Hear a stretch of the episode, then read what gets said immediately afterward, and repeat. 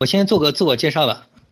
我们呢是上海正视心理咨询中心，我们是做这个专业治疗强迫症，还有这种呃社交恐怖症、焦虑症，嗯，像神经症治疗，还有各种疑难心理杂症，我们是专门做这个的心理咨询中心。我们已经开业有十四年了。我们在十四年来的，因为我们中心呢，绝大部分的这种咨询师呢。呃，以前呢都得过这个神经症、强迫症、社交恐怖症。我们公告里也给大家介绍了一下，就我们的网址，呃，里面如果大家自救，如果愿意的话，可以进我们的网址里面参考一下我们的心理咨询师的一些治疗经验，还有很多呃这么多年来治好的一些康复者的一些呃反馈的经验，可以供大家自救参考。我们就是今天呢，先讲一下这个强迫症。强迫症的治疗和社交恐怖症的这种治疗方法。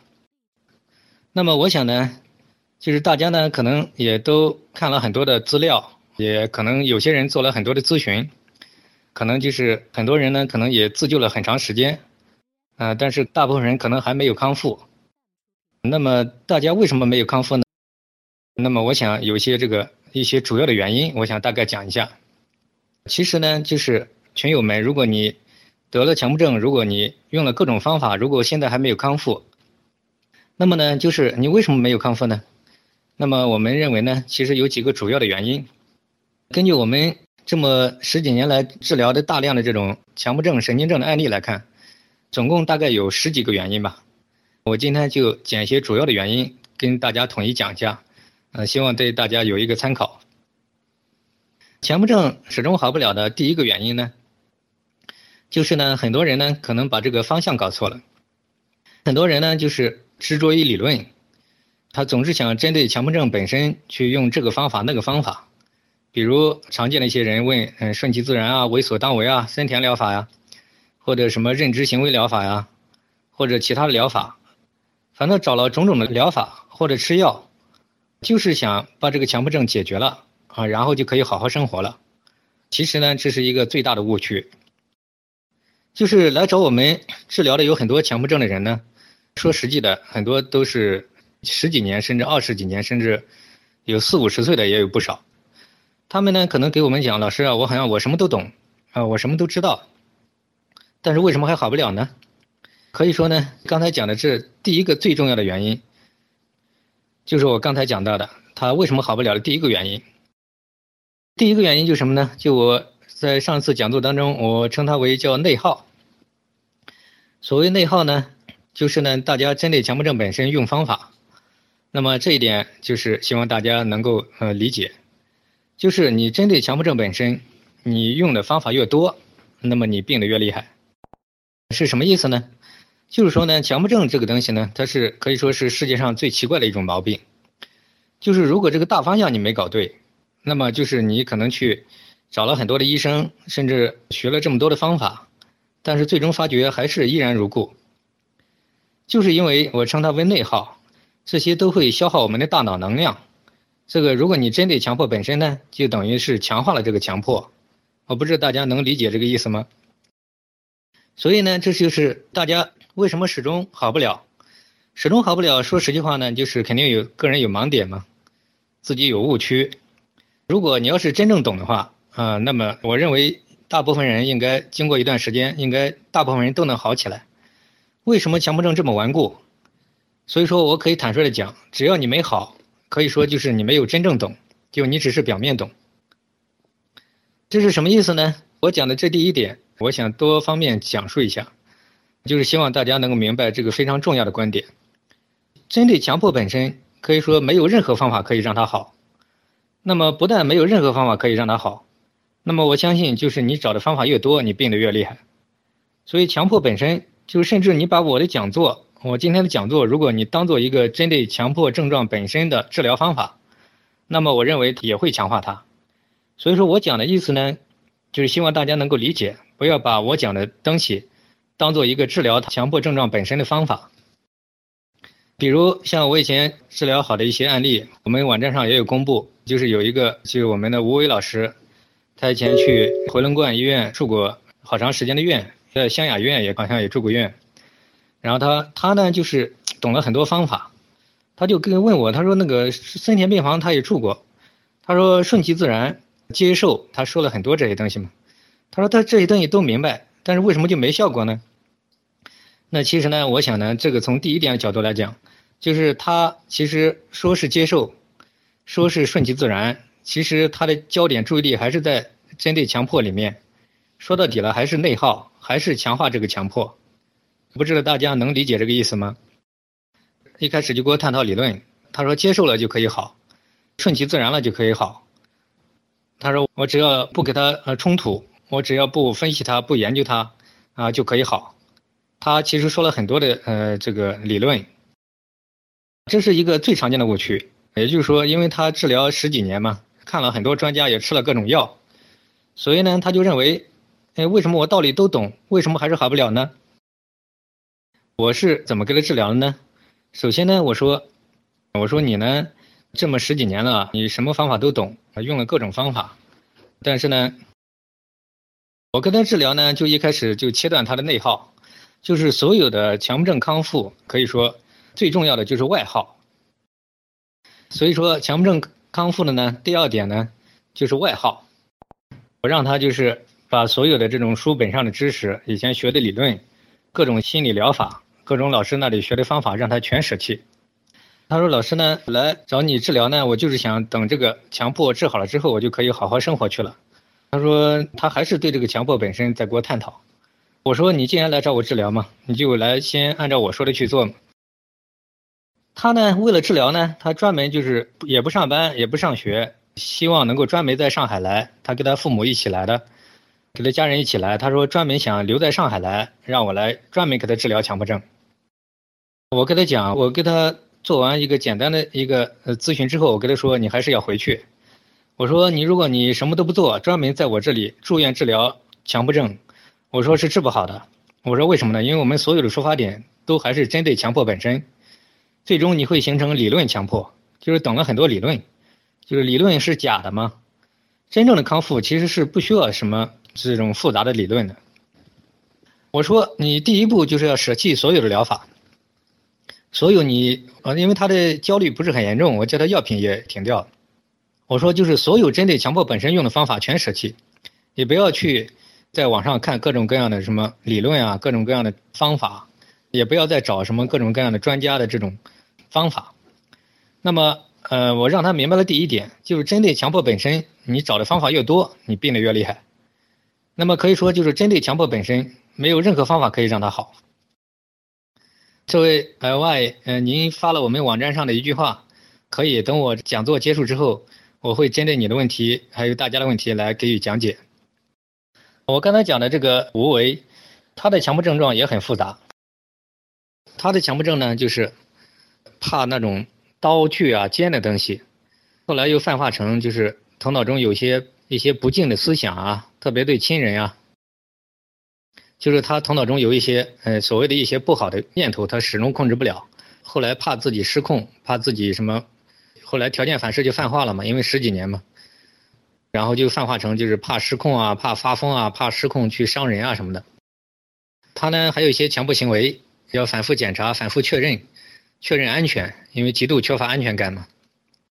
总之呢，他呢就是后来因为十几年就是整天研究强迫症，所以这个压抑的能量越来越多。就泛化成很多方面，后来就是整天研究理论，形成理论强迫吧。它是一个非常典型的焦虑、恐惧、强迫。后来呢，我跟他说：“我说你从今天开始，我说你治疗十几年都没治好，越治越厉害。我说整个人形成理论强迫。我说你从今天开始什么都不要弄，对强迫。我说先给你放一个月的假，这一个月就是什么都可以干，就是不能治疗强迫症。其实呢，我的目的呢是想让他切断。”他给强迫症的这种能量供应，然后呢，让他转向外耗。其实所谓外耗呢，就是后来呢，他我给他治疗呢，当然也不是这样讲，我我就让他以兴趣，以这种爱好，就是我设个办想个办法，让他生活的很快乐，很轻松，因为他活得太压抑了嘛。后来我给了他一个家庭作业，我让他去找，尽量多的去找他就是他有兴趣的事情，他想做的事情。反正只要只要他跟治疗强迫症没有任何关系的事情都可以，只要他开心。后来呢，他说，他说那我想做什么呢？他后来想想啊，他说他想去锻，他喜欢锻炼，他还喜欢什么？还喜欢旅游啊，还喜欢唱歌啊，还喜欢什么？还有很多其他的一些东西。我说很好呀，我说这个东西，我说你想做这些东西，我说就可以从这些开始。我说我们第一个月嘛，先让自己放松一下，先玩一玩，然后反正治疗嘛，强迫症慢慢治嘛。然后他第一个月就按照我说的去做。跟猫说找不我找不到兴趣怎么办了？这个一开始吴伟老师跟你是一样的。黑猫，你先听我讲完，我会后我会给大家留时间提问的。这个，呃，其实强迫症我讲了这一个，当然后来就是治好的这一个案例嘛，或彻底康复的一个案例，我就是希望大家能够领悟到自己为什么老是好不了。这个案例呢，他一开始也是这样讲，他说我对什么都没兴趣，我就想等强迫症好了再去生活。这个呢，可以算是就是强迫症的阻碍强迫症康复的第三点，就是总总想等毛病好了再去生活。那么我可以坦率的告诉大家，永远没有那一天的。正确的做法呢，是一边生活一边调整，在生活当中帮助他。我们是通过这种，后来我让他回去了嘛，通过远程电话调整，就一对一的，呃，这种，呃，一边生活一边化解，一边生活一边一边调整，这样在生活当中让他一步步走出来，让他化解掉他的恐惧、强迫。这个案例呢，他呢一开始问的跟黑猫的也是一样，他说我对生活嗯已经没什么兴趣了。大家在座的看看，呃，凡是强迫症很严重的人，你看看是不是跟黑猫跟，呃，吴伟老师，呃，就是是不是一样？我当初治疗他的时候，他也是对生活没有兴趣。那么一个人如果对生活没有建立感情，一个人对生活没有兴趣，那么他强迫就会越来越严重。为什么呢？因为强迫症呢，它本身就是像一个强迫，就像一个漩涡，它有强大的向内的吸引力。已经形成了一种自动化的这个思维行为模式，嗯，它充满了诱惑，一不小心就会把我们给陷进去。吴伟老师他一开始他给我讲，他说我坚持不下去呀，这个也是常见的一个误区。其实强迫症的康复不是说是坚持，而是以兴趣，是一种放松，是一种爱好，是一种快乐。以前呢，就是我治疗一个另外一个案例。这个案例呢，他是社交恐怖症夹杂着这个强迫，他呢就是社恐呢，他就是也是因为来找我们治疗案例很多都是比较时间比较久了嘛，嗯，他已经拖得比较久了，条件反射泛化的很厉害，他呢就是社恐，就是脸红紧张，后来泛化成发抖啊，表情恐惧啊这些，像社恐是比较复杂的，呃，其实跟强迫也是一样的，像社恐有这种什么有余光呢，有人有这种什么出汗呢。各种各样的，还有这种呃非常稀奇古怪的，有这种有男士怕和别人在一起小便，还有这种口吃，终归就是其实也是一种特殊的强迫观念。那个吴伟老师呢，后来我让他他说了坚持，我说你如果你觉得很累做不到，我说那其实是也是一个常见的误区，这个是常见的误区呢？为什么呢？就是其实真正你路走对的话，它应该是慢慢越来越轻松，越来越快乐。越来越解脱。如果你觉得坚持不下去，那说明就是其实是错了。这就是第四个常见误区，就是我刚才讲的那个呃社恐加强迫的，他呢就是泛化成这种强迫行为吧，就是怕比较常见吧，反复呃关门啊，担心这个有细菌感染啊，怕传染给家人啊，洗手啊，反复洗啊，反复检查，后来泛化成很多方面。检查反复摆东西啊，就强迫行为比较严重。因为他是也是学医学的嘛，然后在医院里面每次回去就是每每天活在这个焦虑里面。所以说，如果他一开始呢，他就说，他说看了有一个种讲法，就是说逼着自己去坚持，呃，坚持去呃运动啊，坚持去呃充实生活啊，他每天逼着自己从早到晚忙起来呀。但后来他也坚持不下去，嗯，他就觉得。呃，好累啊，就做不到啊。其实呢，这是第五个比较常见的误区。其实呢，我们讲呢，其实它这个东西呢，还是一种很深的执着。它其实还是在，虽然说是好像是在生活，但它纯粹就是为了治疗强迫症。所以说做了一些很多都是自己，甚至都是嗯没有必要的，甚至些很荒唐的事情，逼着自己去锻炼，逼着自己到各种场合去暴露。因为他采取了各种方法嘛，逼着自己到各种场合去去丢脸出丑，啊，逼着自己到各种场合，然后做一些跑步啊，嗯，各种事情。然后，但是他呢，我说你喜欢做这些吗？他说不是的，他说我就是为了治病。所以说呢，这是第五个最常见的误区。有很多人呢，可能就是觉得为所当为嘛。很多人就认为为所当为，我已经从早忙到晚了，为什么还是好不了？所以说呢，这个为所当为，他这个呢，其实呢，就是一个第五个最常见的误区。如果你不是生活，纯粹是为了治病，那么你就是呃用各种方法，其实还是以某种角度来讲，还是一种内耗，还是在强化强迫症。就这个大家能理解吗？所以说呢，一个人为什么老是好不了？就是他认为他什么都懂了，什么顺其自然、为所当为，什么接受，他觉得什么认为自己什么不起冲突，这些道理呢，其实呢，如果真正让他懂，其实也是很难。所以说呢，就是强迫症为什么这么难好？强迫症难好呢，就是因为它就像游泳一样，就是那种真正的懂。就是跟那个表面的懂，跟这个纯跟这个理论化，其实真的是，呃，相差还是很大的。像我们当初，呃，我们有很多老师以前也得过这种病很多年，后来好了之后也深有体会。所以后来我们好了之后，为什么要设立这种一对一的长期辅导？就是因为强迫症，它之所以顽固，就是因为很多人他是他有很多盲点。刚才讲到，呃，那个人的误区。我们经过十几年的这种治疗经验来看，就是强迫症这种特别严重强迫症，这种一对一的过来人的长期辅导，其实我们觉得这个还是挺有针对性的。强迫症为什么老是好不了？就是每个人我们都有误区，都有盲盲点，就是自己不知道。很多人最大的盲点就认为自己什么都懂了，自己什么都会。其实我可以肯定的告诉你。如果你根据我这么多年的治疗经验来看，如果你还没好，你肯定是没懂，没有真正懂。想真正懂，应该早就好了。最重要的一句话呢，就是刚才讲到第二点，外号就是生活就是最好的药。YL，呃，你可以抽空到我们的网站上去看，我们网站上有非常详细的介绍。嗯，我现在想先把这个讲座进行完，然后嗯再给大家来沟通。我为什么说，嗯，你比如说为所当为，他为什么就我说他是他认为他懂了，我认为他就是没懂呢？其实呢，他是把为所当为当做一个呃纯粹治疗强迫症的方法，其实还是针对强迫本身在强化它。这个就是跟我们讲的这种，就是生活就是最好的药，完全是两个概念。后来我讲那个吴伟老师，后来我给他大概半年左右，呃，就是给他治好了。他好了之后，他也总结：生活是最好的药。他现在才明白，其实呢，就是一边生活一边调整。生活呢，表面看跟他的跟他的强迫症治疗没有，其实没有任何的关系，但是呢，却化解了他的强迫恐惧。